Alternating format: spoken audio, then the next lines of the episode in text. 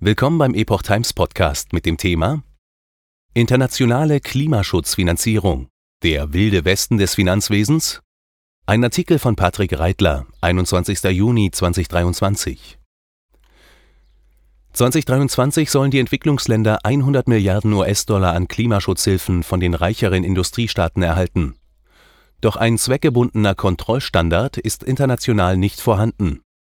Auch ein Flughafen, ein Küstenhotel und ein Kohlekraftwerk wurden so finanziert. Die Bundesregierung gibt seit Jahrzehnten Unsummen für Klimaschutz aus, also für Projekte, die den CO2-Ausstoß weiter drosseln sollen. Stichworte Erneuerbare, Energiewende, Wärmewende, Heizungsgesetz, Verbrenner aus. Doch der Ehrgeiz erstreckt sich nicht nur auf das Territorium der BRD. Auch der Rest der Welt soll, finanziert vom Geld der deutschen Steuerzahler, mehr tun, um die Welt vor steigenden Temperaturen zu bewahren oder wenigstens die Folgen abpuffern zu können.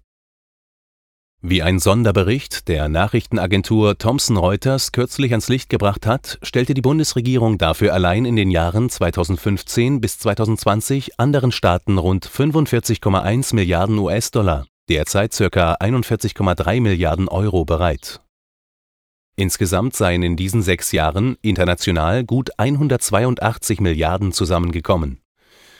Deutschland stemmte somit rund ein Viertel der Klimaschutzentwicklungshilfe. Nur Japan steckte mit 58,8 Milliarden Dollar noch mehr Geld ins Ausland. Die USA dafür nur 9,46 Milliarden. Keine gemeinsamen Standards. Das bislang vielfach unbeachtete Problem, was die einzelnen Regierungen, Hilfsgruppen oder andere Organisationen für klimabezogene Projekte in Entwicklungsländern letztlich mit den Klimaschutzgeldern anstellen, unterliegt keinen internationalen Kontrollen. Obwohl einige Organisationen ihre eigenen Standards entwickelt haben, hat das Fehlen eines einheitlichen Systems der Rechenschaftspflicht es den Ländern ermöglicht, ihre eigenen Standards festzulegen, stellt Reuters fest man habe bislang keine eindeutigen offiziellen Richtlinien oder Rechnungslegungsstandards vereinbart, welche Aktivitäten als Klimafinanzierung gelten könnten oder sollten. Nach Angaben des zentralen UN-Klimasekretariats sei es Sache der Länder zu entscheiden, ob sie einheitliche Standards einführen. Die entwickelten Länder hätten sich aber dagegen gewehrt auch die Nehmerländer besäßen nach dem Pariser Klimaabkommen von 2015 das Recht, ihren jeweils individuellen Kurs einzuschlagen, was die Bewältigung der mutmaßlichen Klimawandelfolgen angehe.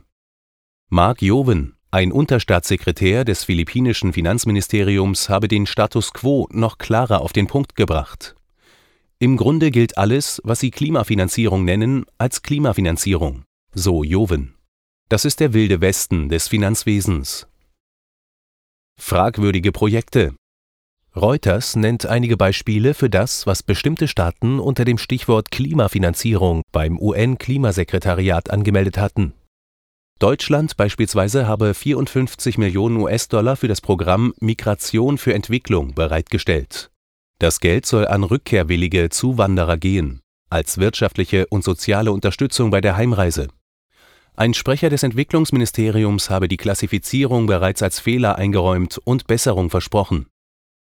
Japan habe im Rahmen seiner internationalen Klimaschutzprogramme unter anderem ein neues Kohlekraftwerk in Bangladesch, Matabari Ultra Super Critical Coal-Fired Power Project, mit einem 347 Millionen Kredit ausgestattet und später sogar mit einem 1,3 Milliarden Kredit versorgt auch die Erweiterung des Flughafens Borg El Arab in Ägypten habe Tokio entsprechend unterstützt. Das konzessionäre Darlehen dafür habe 167,3 Millionen US-Dollar betragen. Sogar 1,7 Milliarden Dollar an Kredit habe Japan für das Kohlekraftwerk Tanjung Jati B in Indonesien gewährt. Die USA hätten ein Darlehen für die Erweiterung eines Küstenhotels in Haiti in Höhe von 19,5 Millionen Dollar angeboten ebenfalls als ein Projekt der Klimafinanzierung. Italien habe mit Klimaschutzmitteln einen Unternehmer mit 4,7 Millionen US-Dollar dabei unterstützt, Schokoladen- und Gelatoläden in ganz Asien zu eröffnen. Außerdem habe Rom das afrikanische Women Entrepreneurship Development Programm WEDP mit einem günstigen 50 Millionen Dollar Darlehen ausgestattet. Belgien habe den Spielfilm La Tierra Roja mit 8.226 US-Dollar aus einem Klimafinanzierungstopf bezuschusst, der eine Liebesgeschichte im argentinischen Regenwald erzählt. Zudem hätten einige Länder, darunter Frankreich, bestimmte Projektförderungen als Klimafinanzierung klassifiziert und angemeldet, obwohl die Vorhaben letztlich nie realisiert worden seien. Zum Beispiel die einst geplante Modernisierung eines U-Bahn-Systems in Mexiko oder ein Update für eine kenianische Hafenanlage. Die Mittel seien mangels Projektstart nie geflossen.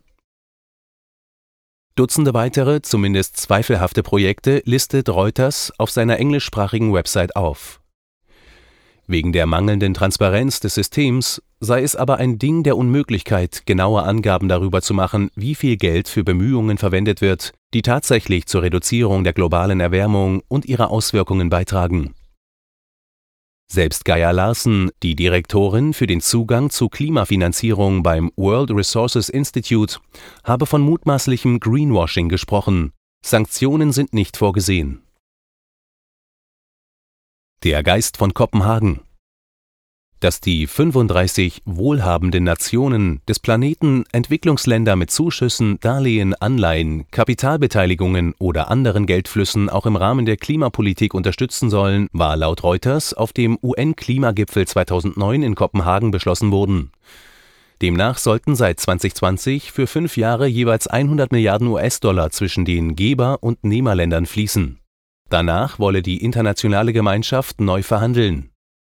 2015 sei der Grundgedanke mit dem Pariser Abkommen bekräftigt worden. Das Geld sollte für Projekte zur Emissionsreduktion oder zur Bewältigung der Folgen des Klimawandels dienen. Zahlen sollten Staatshaushalte, aber auch staatsnahe Institutionen, multilaterale Entwicklungsbanken oder der Privatsektor. 2016 hätten Regierungen aus 38 entwickelten Ländern und der Europäischen Union nach einer genaueren Strategie dafür gesucht doch die Verhandlungsführer hätten weder die Arten von Projekten definiert, die in diese Kategorie fielen, noch hätten sie einen gemeinsamen Rechnungslegungsstandard für die Berichterstattung über Beiträge festgelegt, schrieb Reuters. Auf der kommenden Weltklimakonferenz, die als COP28 vom 30. November bis zum 12. Dezember in Dubai stattfinden soll, soll es einen neuen Anlauf geben, um verbindliche Regeln für die internationalen Klimaschutzfinanzierungen festzuzurren Schon bei der COP27 im ägyptischen Sharm el-Scheich habe das Thema ganz oben auf der Tagesordnung gestanden, so Reuters. Bundesregierung will mindestens 6 Milliarden Euro jährlich geben. Nach Angaben des Bundesministeriums für wirtschaftliche Zusammenarbeit und Entwicklung BMZ hatte die Bundesregierung die Unterstützungsleistungen für internationale Klimaschutzprojekte aus Haushaltsmitteln zwischen 2005 und 2020 mehr als verzehnfacht. Allein 2021 seien rund 8,1 Milliarden Euro zugesagt worden, darunter 4,54 Milliarden aus dem BMZ-Haushalt. Der Rest sei aus dem Bankensektor gekommen, vor allem aus der KfW-Bankengruppe. Die genauen Zahlen für das Jahr 2022 stehen noch nicht fest. Für 2023 hofft Außenministerin Annalena Baerbock, Grüne, mithilfe der übrigen Zahlernationen das 100 Milliarden Ziel von Kopenhagen endlich zu erreichen, wie sie beim Petersberger Klimadialog schon am 2. Mai 2023 in Berlin verkündet hatte. Auf mindestens 6 Milliarden Euro solle der deutsche Beitrag zur internationalen Klimafinanzierung bis spätestens 2025 steigen da aber in Wahrheit mehrere Billionen gebraucht würden, gehe es nun auch darum, massiv private Mittel zu mobilisieren, so Baerbock. Denn die Klimakrise sei die größte Sicherheitsherausforderung unserer Zeit.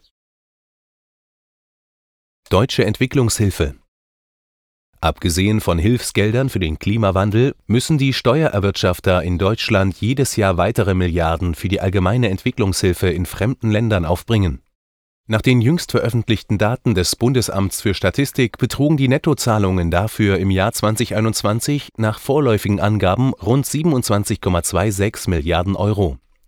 Die am reichsten bedachten Empfängerländer waren 2020 Syrien (781,4 Millionen Euro), Indien (579,1 Millionen Euro) und China (473,4 Millionen Euro). Neuere Daten liegen noch nicht vor 50 Milliarden Euro Subventionen für deutsche Industrie. Für die heimische Industrie hat die Bundesregierung erst vor wenigen Tagen ein 50 Milliarden Euro Programm für die kommenden 15 Jahre ins Leben gerufen. Die Subventionen aus dem Klima und Transformationsfonds sollen helfen, dem angeschlagenen Industriesektor bei der Finanzierung einer Umstellung auf CO2-neutrale Produktionstechniken zu helfen, so Reuters. Einzelheiten müssten noch ausgearbeitet werden.